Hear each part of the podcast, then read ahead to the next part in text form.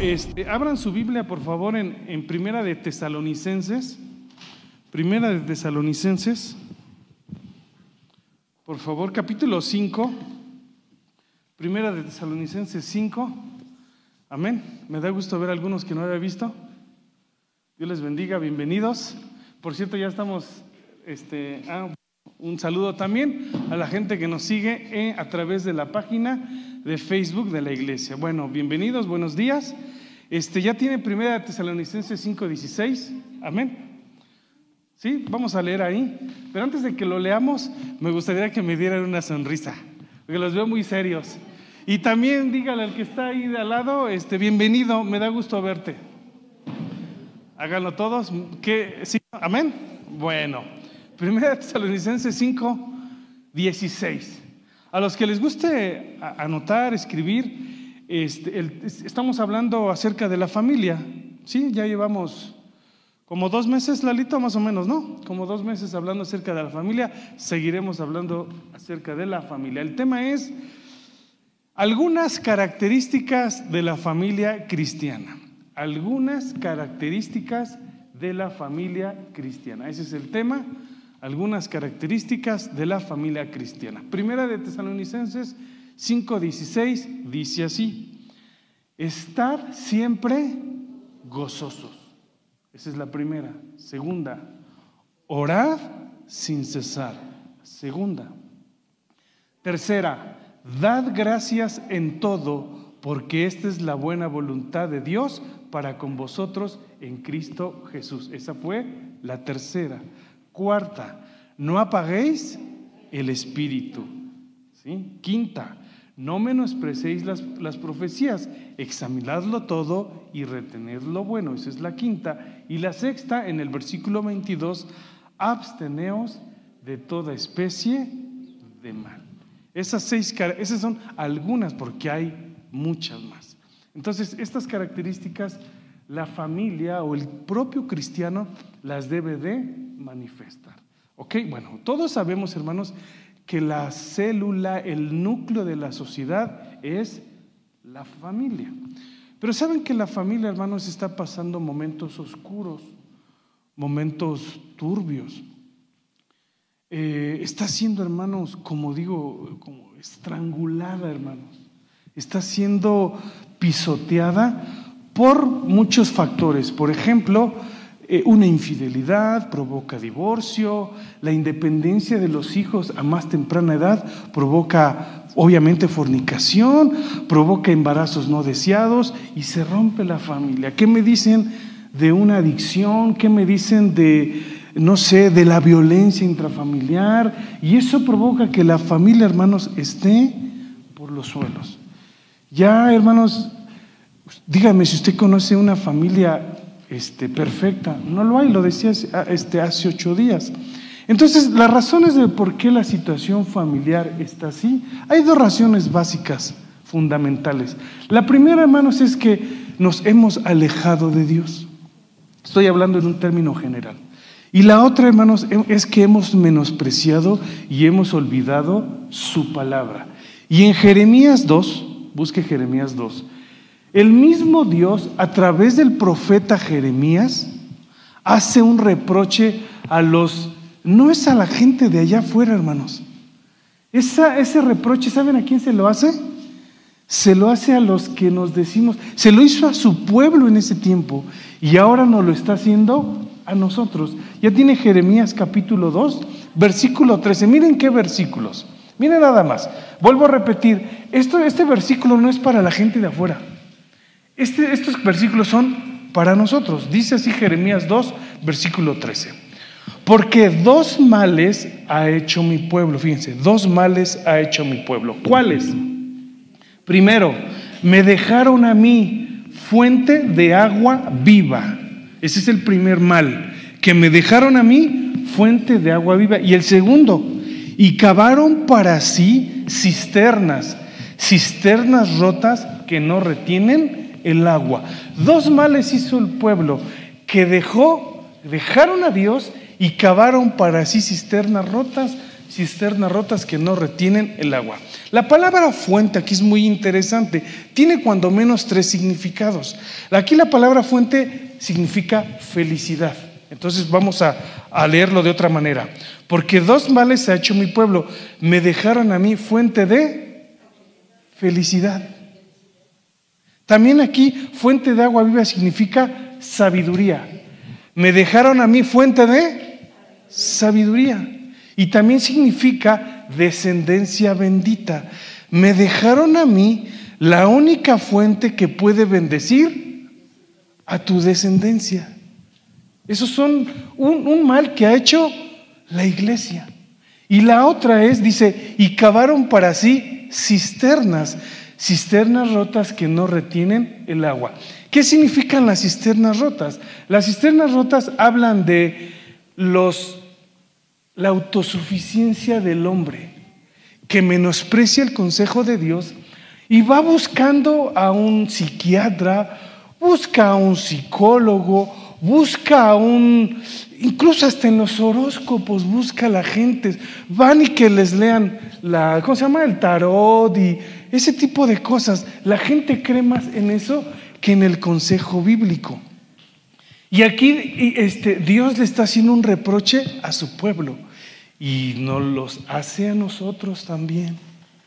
Lo que quiero decir, hermanos, es que nosotros debemos buscar, la familia completa debe de buscar a Dios, porque ahí está la fuente que de la felicidad, la fuente de la sabiduría y la fuente de bendición para la propia familia. Y no ir a buscar otros consejos. ¿Sí? A veces yo tengo un problema y busco primero al vecino, al, busco el, no sé cuántas cosas, y hasta el último buscamos a Dios. Y estamos empezando mal. Entonces, la idea de esto, hermanos, es que busquemos a Dios, la familia completa, y vayamos a sus consejos. Porque, miren, hoy la psicología moderna dice, no, es que este, ya no, eso de que hasta que la muerte nos separe ya no existe. Es imposible. Sí, porque las circunstancias acaban, cambian, perdón, y el amor acaba, como dice la canción. ¿Así? ¿Sí o no? El amor acaba. Pero hermanos, eso no dice la Biblia. Entonces, la gente a dónde debemos ir a buscar la solución a todo?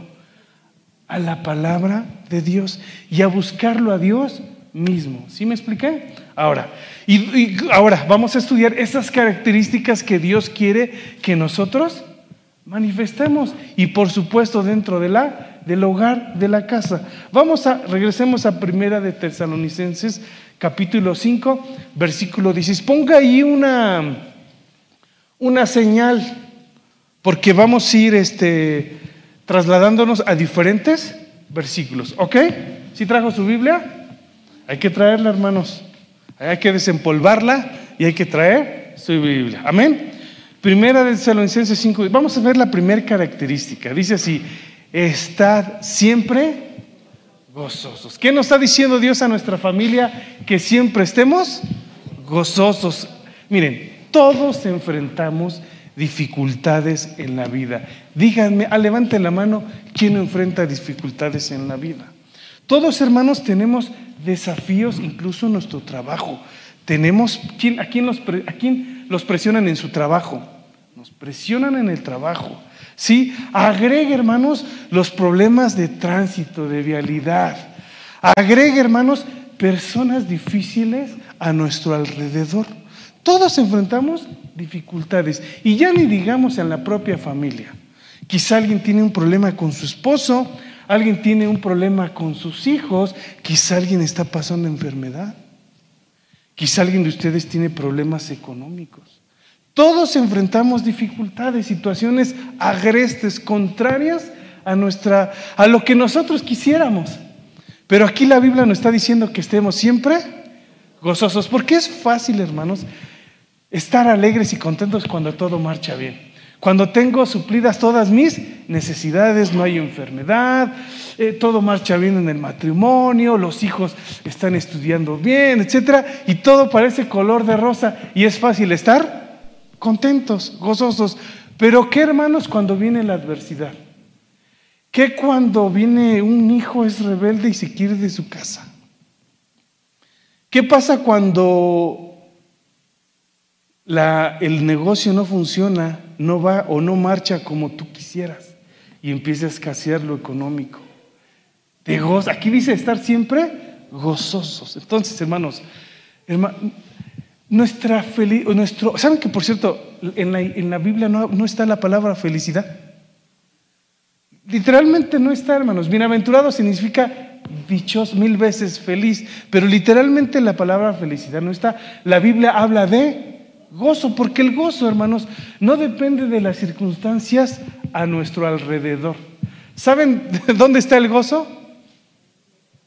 Aquí adentro. Aquí adentro está el gozo. Entonces es diferente al estar alegres, contentos. Ahora, no significa, hermanos, que todos los días vamos a saltar de felicidad, porque no es así. Porque como dije en principio, todos pasamos situaciones. Pero el gozo, hermanos, es algo apacible en tu interior. El gozo es algo que te llena de paz, que aunque tengas problemas, tú sabes que todo está en las manos de Dios. El gozo es saber, escuchen, que Dios pelea tus batallas que no estás solo, que Dios está contigo. Eso es el gozo. Vuelvo a repetir, no significa que estaremos exentos de problemas porque no sucede así. Les he comentado alguna ilustración de un hombre muy rico que, este, que, quería mostrar lo que era la, la paz, el gozo, en un cuadro. Y entonces convocó a los grandes pintores de la época y dijo, voy a pagar un millón de dólares al que en un cuadro dibuje lo que es la paz, lo que es la alegría, lo que es el gozo, lo que es la tranquilidad. Y entonces llegaron los grandes pintores y empezaron a pintar, a dibujar. Y llegó el concurso, el día en que se iba a elegir al cuadro que iba a tener este, el premio de un millón de dólares. Total, empezaron a, ya ven que los ponen en unos como tripié y les quitan una, este, una tela y ahí los van, este, los van mirando. No, faltaban dos cuadros. Todavía no había un ganador y faltaban dos cuadros. Y entonces levanta el, el que lleva el, pues el concurso, ¿cómo se llama? Un mediador. Levanta la, la, tela del, último, del penúltimo cuadro y en el cuadro se veía un pasto verde, así muy bonito, un cielo esplendoroso un sol así que, que, irradiaba no sé qué, los, animalitos comiendo pasto, un río así muy tranquilo, así se veía azul, azul, azul. Y todos dijeron, ese va a ganar, ese cuadro manifiesta paz, gozo y alegría. Pero faltaba el otro cuadro. Y que destapan el otro. Y cuando miraron el otro cuadro hasta les dio frío, porque en ese cuadro parecía así como que venía un huracán y venía, y había rayos, había este, el, cielo estaba de color gris. Y, en el, dentro del cuadro había una, una, un río y una cascada, y esa cascada reflejaba ruido. ¿Ya ven cómo suena, no? Este, así parecía como el viento, ¿no? Todo, todo feo. Pero dentro del río, antes de caer hacia la cascada, se levantó un, un arbolito y en el arbolito había un nido de pájaros. Y estaba el papá, la mamá y los dos pajaritos en el nido. ¿Y qué creen que estaban haciendo? Dormidos. Y entonces dijeron, eso es la paz, eso es el gozo, eso es la alegría, eso es el... ¿Por qué? Porque aunque parecía que venía el huracán y las cosas difíciles, ellos estaban tranquilos. Eso es el gozo, hermanos, que sabes que Dios tiene todo bajo control. Vamos a ver algunos ejemplos. Santiago 1.2. Santiago 1.2. Dice así, hermanos míos, fíjense cómo es para los cristianos, no es para la gente de allá afuera, dice, hermanos míos, tened por sumo gozo, o sea, supremo gozo, cuando os halléis en diversas pruebas. Levante la mano a quien les gustan las pruebas. las pruebas, dice la hermana, no levante la mano, hermana. A nadie nos gustan las pruebas, la verdad. Sí, pero dice, fíjense lo que dice aquí. tener por sumo gozo, vasta alegría, suprema alegría cuando halléis en diversas, en enfermedades, en la muerte de un familiar, cuando no tienes ni para comer, cuando, ¿verdad que a nadie nos gustan las pruebas? ¿Sí? Cuando se ves en diversas, sabiendo que la prueba de vuestra fe, ¿qué produce? Paciencia. Pero antes de, seguir leyendo ahí, vamos tantito a segunda de, segunda de Corintios 6, 9. Segunda de Corintios 6, 9. Miren nada más lo eh, este, este, este versículo que vamos a leer encaja o empalma muy, o es paralelo a, Santiago. Fíjense lo que dice Segunda de Corintios 6, 9. Dice así, como desconocidos, pero bien conocidos. Como moribundos. ¿Qué es un moribundo? Uno que está a punto de, de caer. Si vieron en las noticias un jugador, Ericsson, Goran Ericsson, danés que se desplomó en pleno euro. ¿Es que les gusta el deporte? ¿Fútbol? ¿No? Bueno, no les gusta el deporte. A mí sí. Estaba bien las noticias, ¡ay! se desplomó. Fíjense, pero como, como moribundos, ¿pero qué? Macé aquí, vivitos y coleando. ¿Ya vieron? Macé aquí vivimos como castigados, mas no muertos como entristecidos, mas siempre que, ¿cómo hay que estar? Gozosos, como pobres, mas enriqueciendo a muchos, como no teniendo nada más, poseyéndolo todo. Eso es el gozo, hermanos. Esa es la, la, paz que sobrepasa todo entendimiento que da Dios. Mire atrásito, segunda de Corintios 4.8. Dele, regrese tantito ahí en su Biblia. Segunda de Corintios 4:8 dice así, que estamos atribulados en todo, mas no angustiados. Sí, a lo mejor pasas y tienes problemas en tu casa, pero tranquilo, no vas a estar nunca angustiado. En apuros, mas no desesperados. Dominio propio, porque Dios no nos dio espíritu de cobardía, sino de poder, de amor y de dominio propio. ¿Sí? ¿Qué más? Perseguidos, mas no desamparados. No nos han perseguido, hermanos. Si acaso se, se burlarán una vez de ti porque eres cristiano, pero nunca nos han perseguido. ¿Qué más? Este, derribados, pero no destruidos. O sea, jamás esa raíz, hermanos, no, no se, no va a, morir. Eh, ¿Qué más? Llevando en el cuerpo siempre, en todas partes, la muerte de Jesús para que también la vida de Jesús se manifieste en nuestros cuerpos. ¿Se acuerdan cuando el apóstol Pablo decía, si usted lee la carta a los filipenses, toda la carta, usted verá que siempre dice, regocijaos en el Señor siempre. Otra vez os digo, regocijaos, porque la palabra regocijar habla de un estado emocional siempre estable.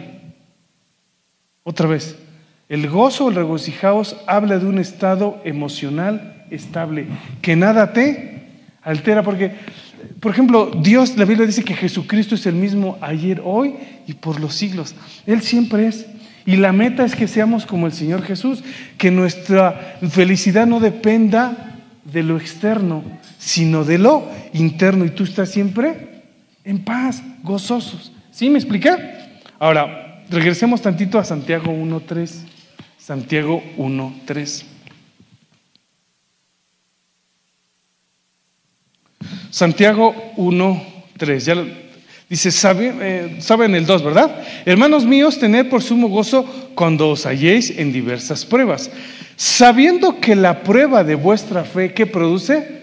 ¿Qué produce la prueba de vuestra fe? Paciencia. Y esta palabra paciencia les he dicho quizás el cansancio macrotumía, que significa aguante, pero alegre. Es lo mismo que gozo. Aguante, alegre. Mas tenga este, la prueba de vuestra fe, este, sabiendo que la prueba de vuestra fe produce paciencia. ¿Y qué más? ¿Cómo?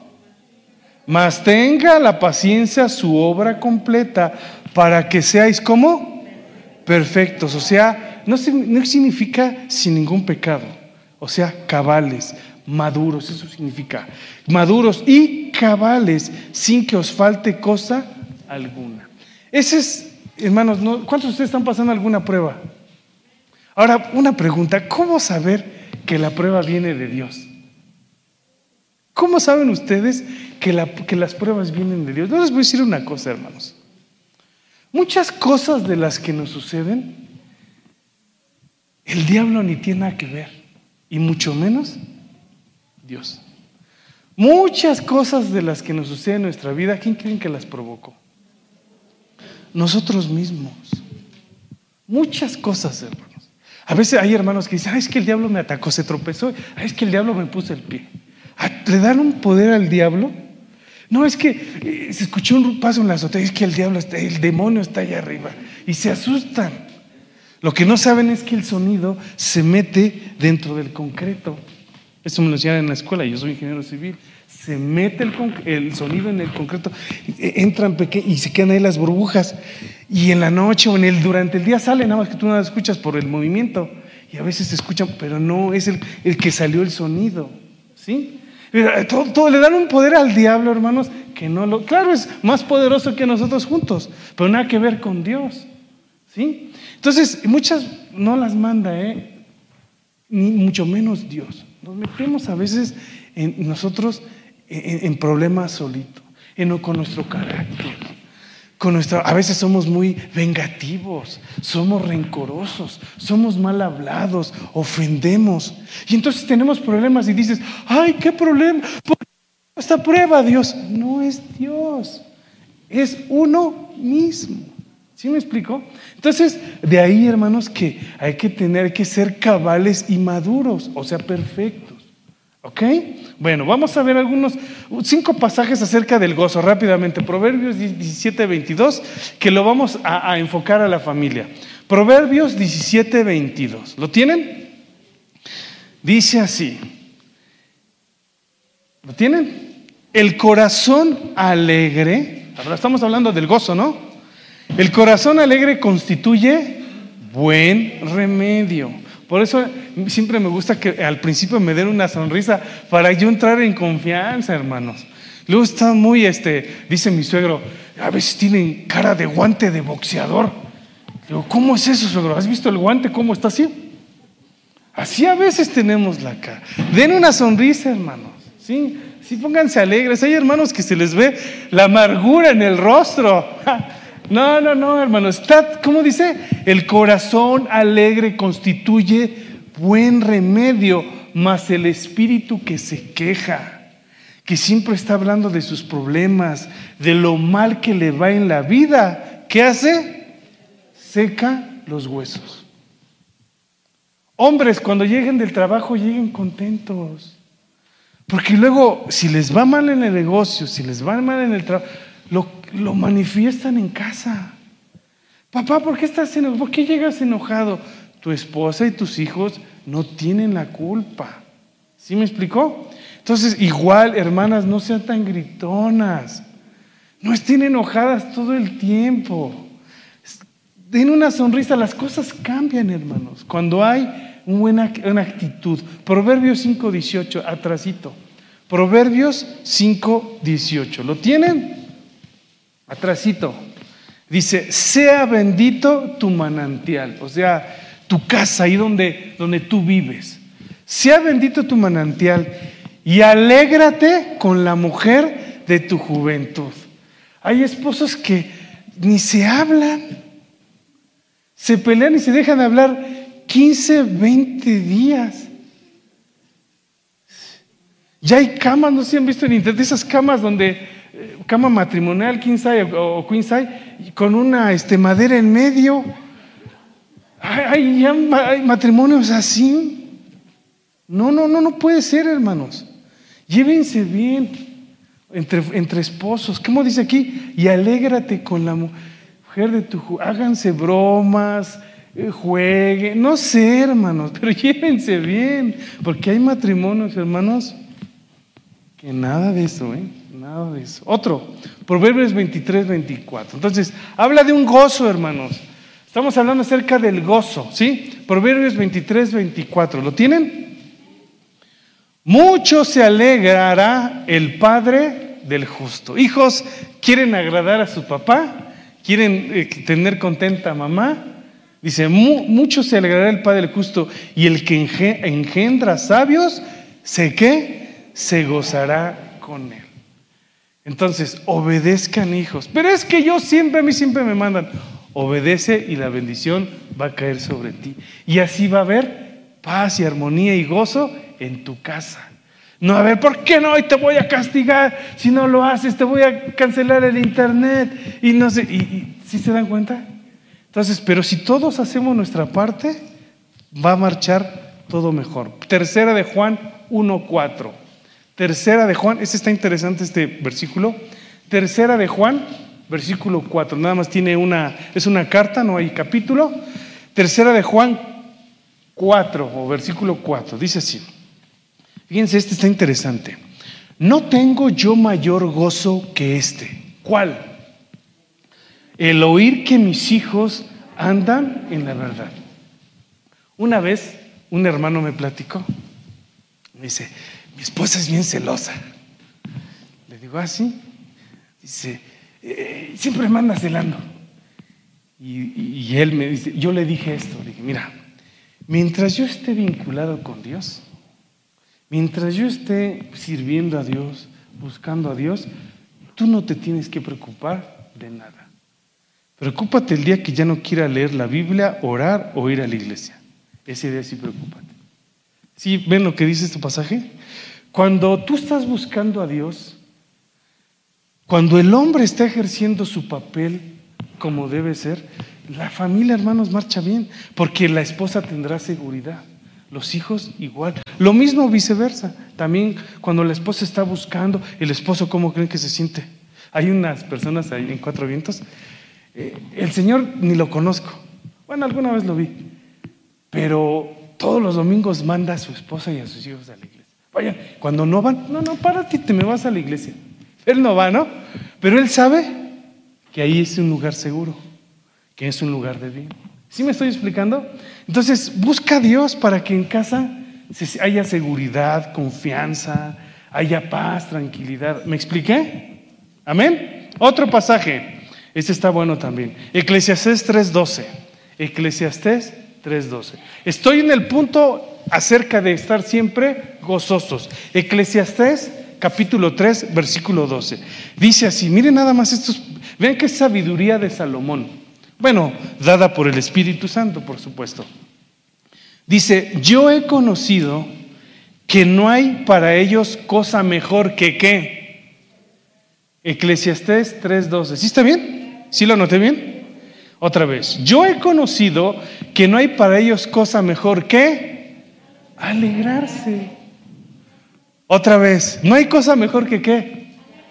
Alégrense, hasta hay un canto, ¿no? Alégrense, alégrense. Los que confían en el Señor, alégrense. Yo creo que ese, ese canto lo vamos a cantar temprano.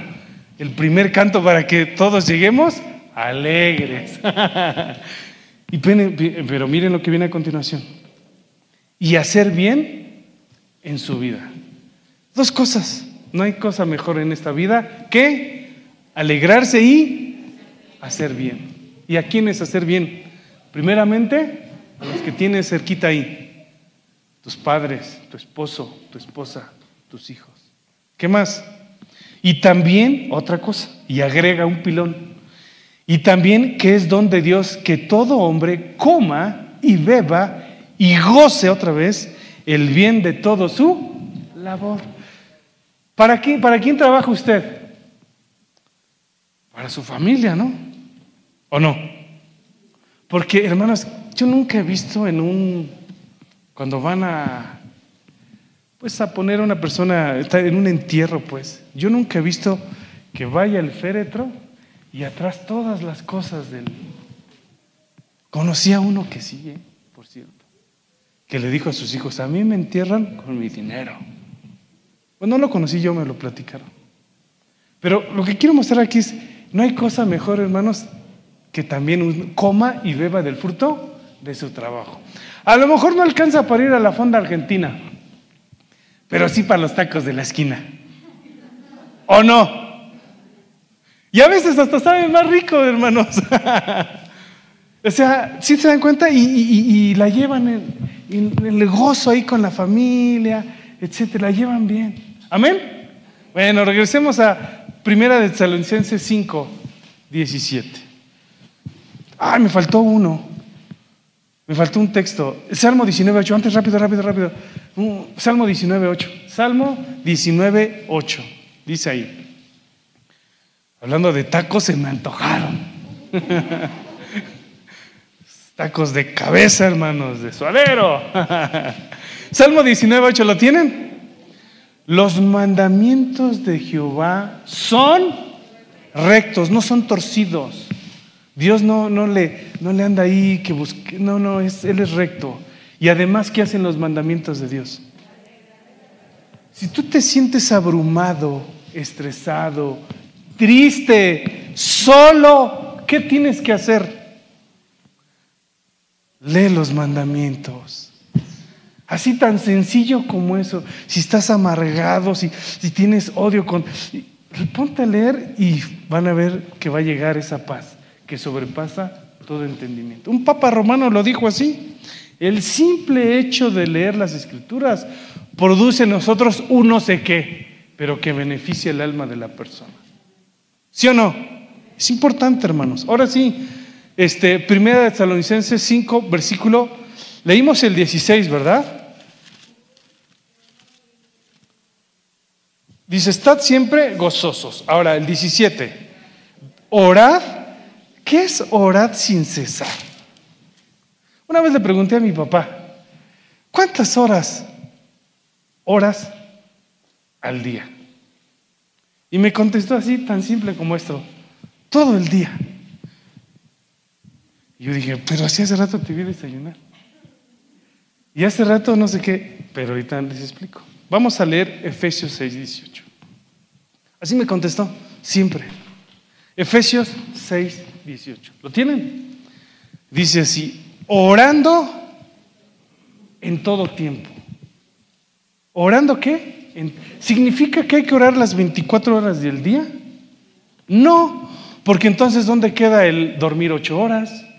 ¿Dónde queda el alimentarnos? ¿Dónde queda el trabajar? ¿Dónde queda el estudiar? ¿Dónde queda el pasar tiempo con la familia? ¿Dónde queda el tomar un rato de diversión? ¿Dónde queda? ¿Qué significa orando en todo? Eh, eh, perdón, estoy en sí, orando en todo tiempo. Después dice, este, ay, ya me perdí. Orando en todo tiempo con toda oración. ¿Por qué dice con toda oración? Ah, perdón, les he explicado orando en todo tiempo, ¿verdad? Orando en todo tiempo significa en toda oportunidad. Significa en toda ocasión. Significa en todo incidente de la vida. Les voy a poner un ejemplo práctico, sencillo, facilito. En la mañana se levanta, te levantas, abres los ojos y dices, ay Señor, gracias porque amanecí, porque pude abrir mis ojitos y veo la luz del sol. Después vas al baño, te lavas tus dientes, no sé qué, y tomas unos 5 o 10 minutos de oración con Dios. Ya te pones a orar. Después bajas a desayunar y dices, Señor, gracias porque tengo alimento. Después ya este, agarras las llaves del carro y te vas. Y dices, Señor, ábreme camino. Vas manejando. Llegas a tu trabajo y dices, Señor, gracias porque llegué con bendición. Estás en tu trabajo y dices, Señor, gracias porque todo me salió bien en el trabajo. Llegas a tu casa, Señor, este, gracias porque ya casi pude ver a mis familia en paz. Llegas, comes con ellos, das gracias, al rato lees tu Biblia y al final dices, Señor, gracias por este día, gracias por tu bendición conmigo, voy a descansar, quiero recuperar fuerzas, etc. En el nombre de Jesús, amén. Esa persona estuvo orando todo el día.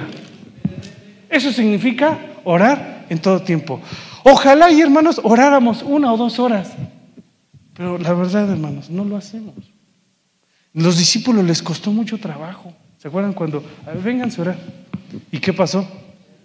Ni habéis, les hizo un reproche el Señor Jesús, ni habéis podido orar conmigo una siquiera una hora. Es difícil, pero eso es lo que quiere Dios, esa actitud continua. Y luego dice de oración, y luego dice con toda oración. ¿Cómo con toda oración? Eh, ahí significa, o la mejor traducción es con todo tipo de oración. A ver, a ver, ¿cómo está eso? Les explico. Por ejemplo, ya les, ya les dije una, esos murmullos. Señor, ayúdame. Voy a ir a, voy a Walmart y permite que te encuentre todas las ofertas ah, posibles. ¿Sí? Y ya estás, ese es, ya ese es un tipo de oración. La otra tipo de oración es cuando pusiste este cualo zamorano y pusiste santo, santo, y tú dices, tú eres santo. Esa es otra oración, estás orando. Y otro tipo de oración es cuando te inclinas en tu casa y, o ahí acostado estás meditando en Él, estás orando. Otro tipo de oración es cuando vienes aquí y te hincas. ¿Se dan cuenta? Esos son todos los tipos de oraciones. Dios no se enoja si oras acostado. yo muchas veces oro así. Hoy en la mañana estaba, me aventé un buen ratito así, orando. Esos son los tipos de oraciones, ¿sí? Pero después dice, orando en todo tiempo, con toda oración y velando en ello con toda, no es cierto, me, salté, con toda oración y súplica en el Espíritu. ¿Qué significa eso? Que el Espíritu mismo nos ayuda en nuestra debilidad, pues que hemos de pedir como conviene, no lo sabemos, pero el Espíritu Santo nos ayuda, intercede por nosotros con gemidos indecibles. Romanos 8. ¿Ya lo ven? ¿Qué más dice? Y supo en el Espíritu y velando en ello con toda perseverancia, constancia, constantemente, consistentemente. Y súplica por todos los santos. ¿Y quiénes son los santos? Pero basado en el tema, tu esposa, tus hijos, tus padres, tus hermanos, por ti mismo. ¿Sí? Nunca te vayas. Los hombres, los hombres, los que somos los digamos que el responsable en casa, nunca se vayan antes a la cama, tú debes ser el último en irte a acostar. Porque antes de ello, previo, bendice a tus hijos y ponte a orar con ellos. O incluso cuando estén dormidos, tú bendícelos, los bendigo. Y no sabes tú lo que estás haciendo en beneficio de los tuyos. Entonces hay que orar, hay que orar por los tuyos. Tú tienes que... ¿Sí saben lo que es una atalaya? La Biblia dice que nosotros debemos ser los atalayas. Una atalaya era un, uno que nunca se dormía, que cuando estaban en guerra, estaban ellos alrededor en un, en un castillo, no sé, y el atalaya, ¿qué tenía que estar haciendo? Porque si se dormía y llegaba el enemigo, adiós, tenía que avisar. Tú eres un atalaya en tu casa. Tú tienes que estar despierto ante todas las situaciones. Pero si tú nunca oras por ellos, ¿sí me explicó? No, bueno, por ejemplo, yo soy el producto de las oraciones de mis papás. Y yo quiero eso para mis hijos. Entonces, ¿cuántos oran por sus hijos? Ni levanten la mano, porque sé que algunos no oran con él, por ellos. Bueno, ya ni digo con ellos, cuando menos por ellos. Hay que orar, hermano. ¿Cuántos oran por su cónyuge? ¿Se acuerdan, hermanos? Ya no lo busquen, está en Génesis 25, 20. La Biblia dice que llegó este, este Isaac. Y la Biblia dice que esta, su esposa, Rebeca, esta se me olvidó, hermano. Rebeca era estéril. Y, la Biblia dice que, que, cuando llegó la vio llorando. Entonces, ¿qué tienes? Es que tú sabes, eh, no podemos, no hemos tenido hijos, etc. ¿Y saben qué hizo este Jacob? Perdón, Isaac. ¿Saben qué hizo? Oró por ella. No oró el pastor, ni oró otro. No, ¿quién oró? Él. Notas qué nos está enseñando aquí? ¿Quién debe de orar? Fíjese lo que se va a decir. ¿Cuál será? ¿Qué oración será más poderosa? ¿La del pastor a tu hijo o la del papá a su hijo? Y entonces, ¿sí lo ven? Es muy importante tu oración hacia los tuyos. Y la Biblia dice que al poco tiempo que después este, se me olvida, estoy confundiendo a, Jacob y a Isaac. Isaac, hermanos, al poco tiempo, eh, bueno, al poco tiempo, 17 años, dio a luz su esposa. Hoy 17 años pasado. Pero fue importante que la oración de Isaac. Entonces es importante, hermanos, que tú eres por los tuyos. Miren, busque, busque ahí donde lo puse. G, no es cierto. ¿Sí lo anoté o no? Mm, ¿Dónde está? ¿Dónde está? Creo que no lo anoté, pero lo buscamos. Primero de Samuel. Primero de Samuel. Primero de Samuel, me lo sé medio de memoria, pero mejor se los leo. Primero de Samuel, ay, es el, el alguien me ayuda, es el versículo, aquí está.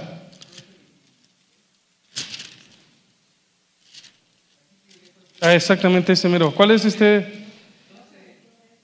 Ah, sí, 12.23. 12.23, aquí lo tenía. 12.23. Miren hermanos lo que dice aquí. 12.23. ¿Lo tienen? Así ah, sí lo puse aquí. Bueno, así que lejos sea de mí que peque yo contra Jehová. ¿Cómo sería si pecamos contra Jehová? Cesando, o sea, no orando, de rogar por vosotros. Antes bien os instruir en el camino bueno y recto. Es un pecado que no ores por tus hijos. Es un pecado que no ores por los tuyos. Igual los hijos a los padres. Lejos sea de mí, decía Samuel. Entonces, oren por los suyos, bendígalos. ¿Amas a tus hijos con todo tu corazón? Pregunta, ¿amas a tus hijos y a tu esposa con todo tu corazón? protégelos con oración. Ahí hasta se le rima. Amas a tus hijos, frase del día. Amas a tus hijos con todo tu corazón, protégelos con oración. Ah, está bonita la frase. ¿eh? La voy a subir al internet. ¿Ya ven que hay frases? Frases. la voy a subir al internet. Esteban de la Borda Barrera. ¿Sí me expliqué, hermanos? Oren por los suyos. Oren un tiempo, un tiempo. No necesitan hacer oraciones de media hora. Bendígalos, uno, dos, tres minutos. Fíjense, un matrimonio que tiene un jovencito, no sé, de 18 años, o una jovencita de 18 años. Si tú antes de que se vaya con el novio o la novia le dices, hijo, quiero darte mi bendición, vas con Dios. ¿Saben qué estás haciendo? Eso va a ser un freno para él si quiere hacer algo indebido con su novia. Porque va con la bendición de Dios. Y tuya. Entonces, ay, mi papá. Sí, eso provoca temor de Dios. ¿Me expliqué? Amén o no amén. Es importante, es importante que oremos. Otro pasaje, hermanos. Ay, ya se me está acabando el tiempo. Lucas 6. Lucas 6. Lucas 6, aunque veamos las otras dos de hoy en ocho, o las otras cuatro. Lucas 6, 12. Lucas 6, 12. ¿Lo tienen? Aquí es una escena del Señor Jesús. Miren, en aquellos días, Él fue al monte a orar. ¿Por qué Jesús oraba? Si Él es Dios, Él no necesitaba orar. ¿Y por qué oraba? ¿Por qué creen que oraba? Miren, nada más analicemos esto. ¿Él tenía peticiones de oración? No. ¿Tenía pecados que confesar? No. ¿Tenía necesidades? No. Entonces, ¿por qué oraba? Y mucho. Lo que quiero decir es que nosotros sí tenemos las, las, cosas, las tres que les acabo de decir. ¿Cuánto más nosotros debemos? Es difícil, hermanos. A mí me cuesta trabajo orar, hermanos, también. Yo a ver, ay, ay, no tengo ganas de orar. La verdad. Pero miren, en aquellos días él fue al monte a orar y pasó la noche orando a Dios. Unas preguntas incómodas. ¿Cuántos de ustedes, ahora sí levanten la mano, cuántos de ustedes se han pasado toda la noche, alguna noche trabajando? que digan, ay, toda la, que me amaneció. ¿Sí? Bueno, los otros no, una, bueno, bueno, tres horas, que se duermen a las nueve y a la... ¿Cuántos de ustedes se han pasado toda una noche platicando con amigos, sus familiares, y se les amaneció? Pues ya saben a dónde voy, por eso no levantan la mano. ¿Cuántos de ustedes se han pasado toda la noche? No levanten la mano, porque yo no la voy a levantar. yo no la voy a levantar. Lo que quiero mostrar es que hay que orar, hermanos. ¿Sí? ¿Cuántos de ustedes han visto una serie en Netflix que dura, por ejemplo, una hora. Y tú dices, me quedé picado y voy por el siguiente capítulo. Y está bueno, ah, mañana sí me levanto temprano. Y se ve en el tercer capítulo. ¿Cuántos de ustedes? Yo, hermanos. ¿Y cuántos de ustedes han hecho así? Ay, ya oré media hora. Pues voy a orar otra media hora. ¿Verdad que no? Parece de risa. Pero yo lo que quiero mostrar, hermanos, y que quede bien en el corazón, es que oremos. Es que tengamos un momento. No estoy diciendo que hagan oraciones así como hacían los fariseos y oraciones acá con mucho caché y con mucha así opulencia. No, no, nada de eso. Sencillitos, pero que oremos. ¿Me explico? ¿Sí? ¿Amén o no amén? Oren, hermanos. David, este, Davidito, el, viernes, el miércoles nos habló acerca de eso, de la oración, y compagina muy bien con lo que él dijo, con lo que ahora yo estoy diciendo. Hay que orar. Algo, algo quiere Dios de nosotros, ¿no? Hay que oremos. Otro pasaje, Mateo 26, 36. ¿Cuántos de ustedes tienen, han pasado dificultades? ¿Cuántos de ustedes o están pasando por una batalla, cual fuera que sea? Yo sé que todos, miren lo que dice Mateo 26, 36. Entonces llegó Jesús con ellos a un lugar que se llama Getsemaní. ¿Saben lo que significa Getsemaní? Getsemaní significa prensa de aceite. Prensa de aceite. Era, eh, había en, en ese huerto del Getsemaní había unas maquinitas que prensaban las aceitunas. ¿Y qué salía de una aceituna? El aceite. ¿Qué le hicieron? qué, estaba, ¿Qué iba a pasar con el Señor Jesús? Lo iban a oprimir, iba a salir bendición de él. Eso significa Getsemaní. Pero Getsemaní, hermanos, habla de batallas, luchas que tenemos en la vida. ¿Y el Señor Jesús qué hizo? Entre más batallas, más luchas que hacía, más oraba.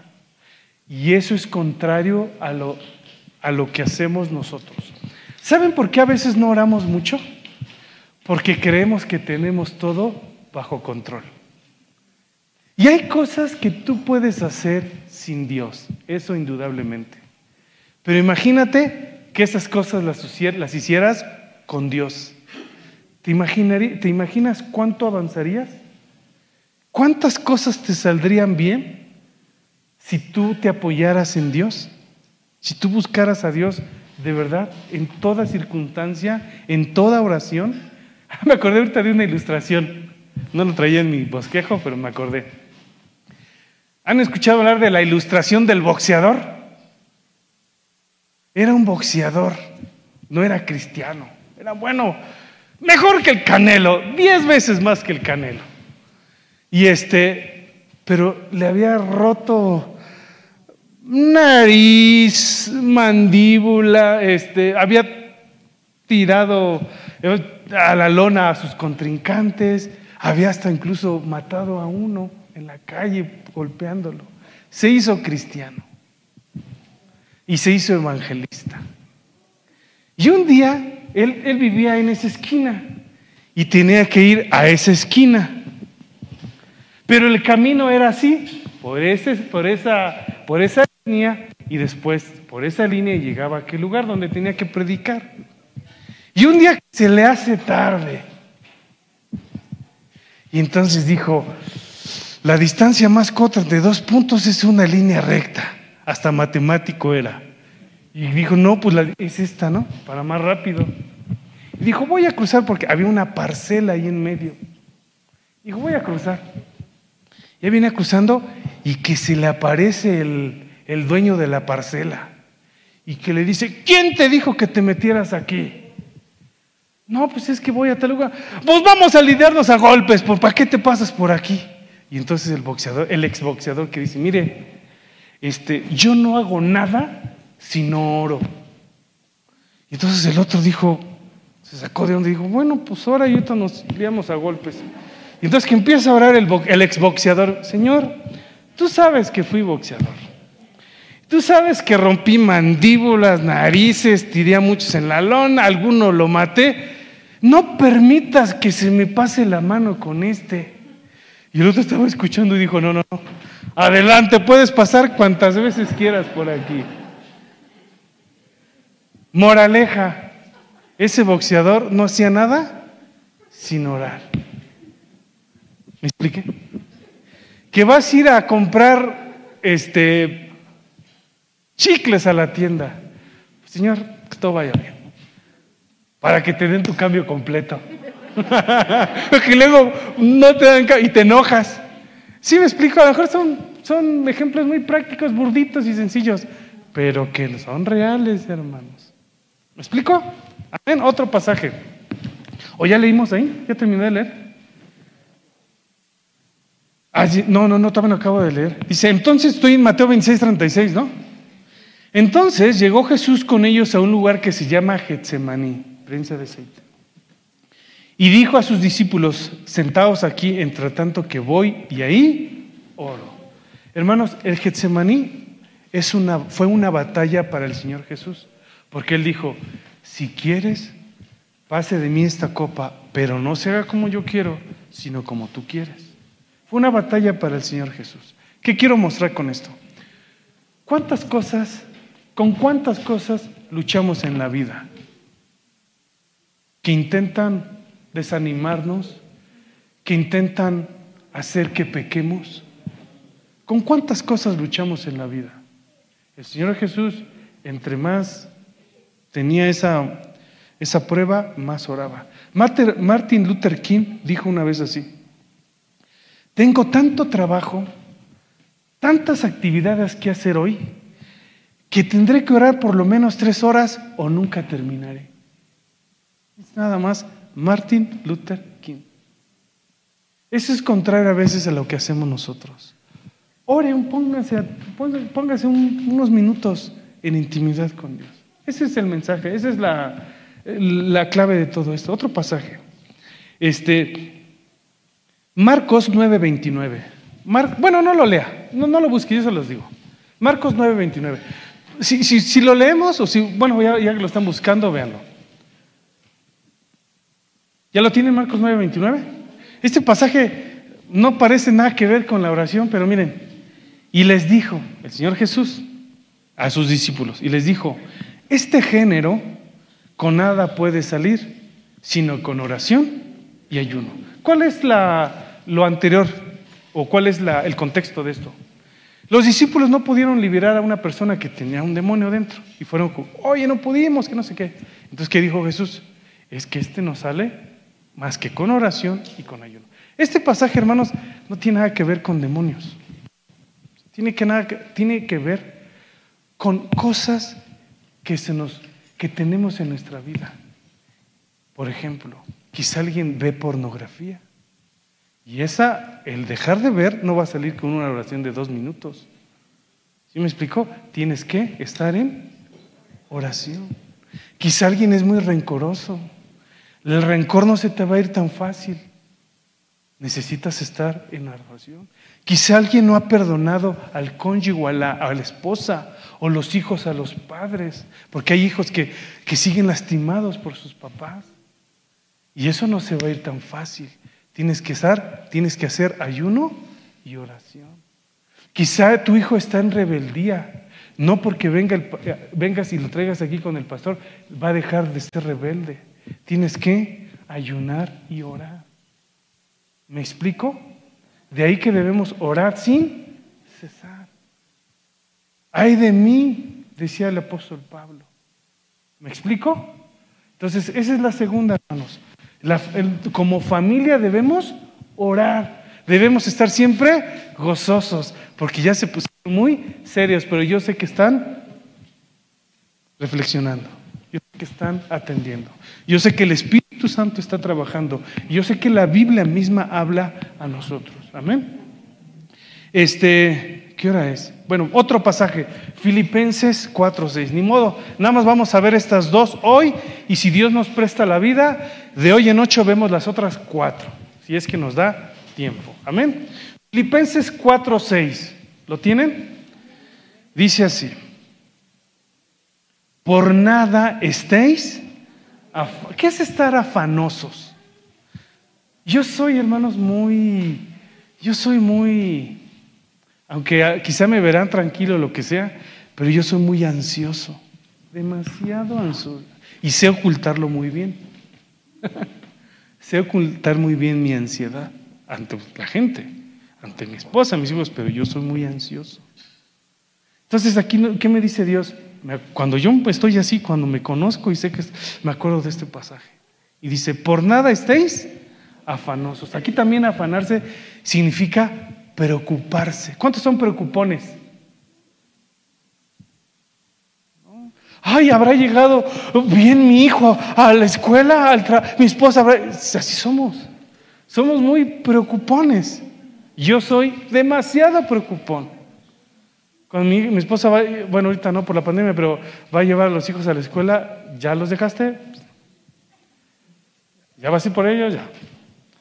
Me avisas cuando llegues. Me mandas un mensaje cuando ya estés adentro de la casa con mis hijos. Dice uno, bueno, ¿y dónde está la fe en el Señor? ¿No? Dice aquí, por nada estés afanoso, preocupado. Este, ¿cuántos, ¿Cuántos a veces se estresan en el trabajo, los presionan en su trabajo? No, no. Qué bueno, hermanos. Qué bien, qué padre. Van a vivir muchos años.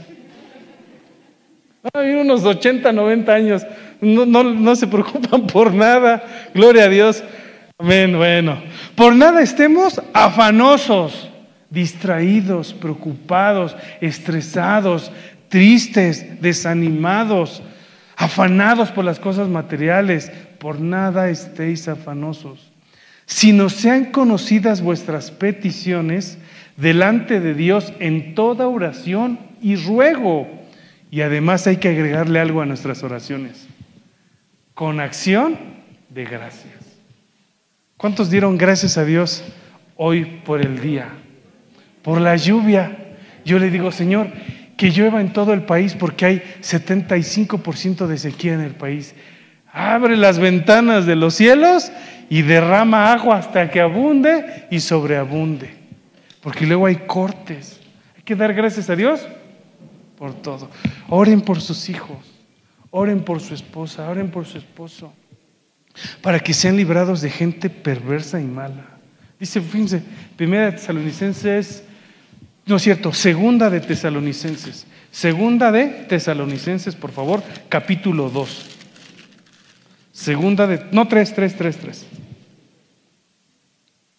Segunda de Tesalonicenses 3, versículo 1 dice así, por lo demás, hermanos, ¿qué hay que hacer?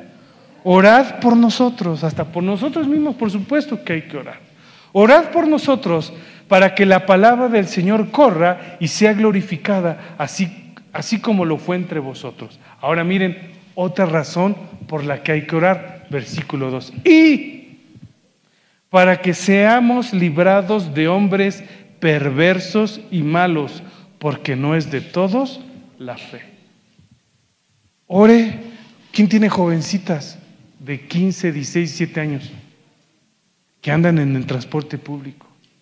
Hay gente muy sucia en el transporte público, hermanos. Pues cuánto más hay que orar por ellas, ¿no? ¿O no? Porque hay gente perversa y mala. Ore por sus hijos chiquititos. Mis hijos tienen prohibido ir a otra casa que si quieren invitar a sus amigos, tienen que venir a la casa. Ahí donde vivimos, somos varias, muchas casas, hay un jardín dentro de donde vivimos y hay muchas casas. Mis hijos no, ni, siquiera pisar la casa, porque no sabemos qué tipo de gente vive ahí. Entonces hay que estar orando por ellos, hay que estar orando. Dice otra, otro pasaje, este, Primera de Corintios 16, Primera de Corintios, Primera de Corintios.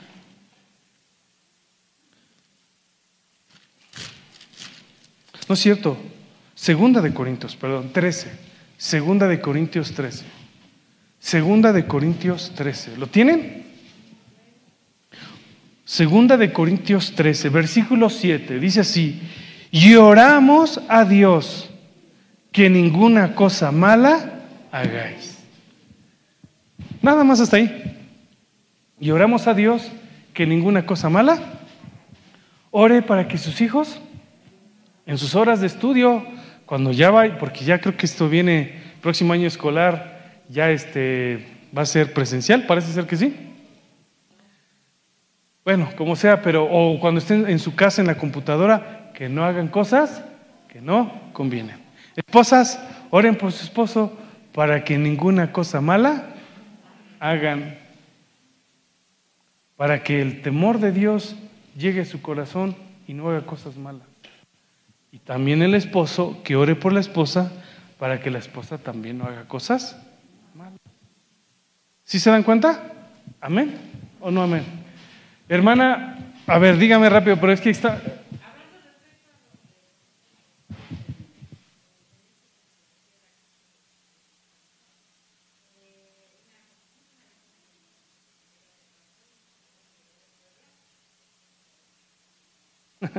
Está bien, hermana. Bueno, este, vamos a, mm, fíjense en el versículo 9, segunda de Corintios 13, 9, dice, por lo cual nos gozamos de que seamos nosotros débiles y que vosotros estéis fuertes. Y miren para qué también oraba el apóstol Pablo a los Corintios.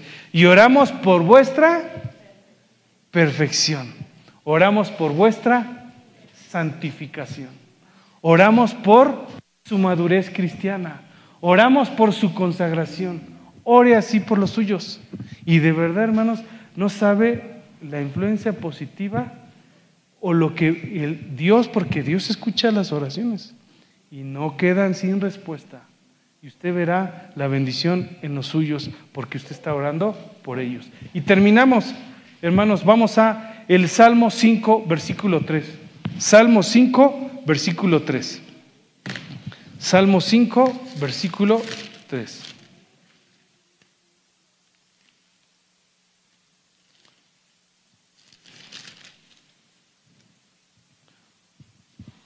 ¿Lo tienen? Dice, oh Jehová, de mañana oirás mi voz. De mañana me presentaré delante de ti y esperaré. Entonces, dos cosas vimos hoy. Estad siempre gozosos y orad sin cesar. Les recordamos que nos pueden seguir a través de nuestra página de Facebook, Iglesia Centro Familiar Cristiano Texcoco Benecer, donde encontrarán contenido nuevo todos los días. Además de disfrutar las bendiciones de las predicas dominicales en vivo a las 10.30 de la mañana y las clases bíblicas los miércoles a las 7 de la noche. No se pierdan las bendiciones que Dios tiene para ustedes. Los esperamos.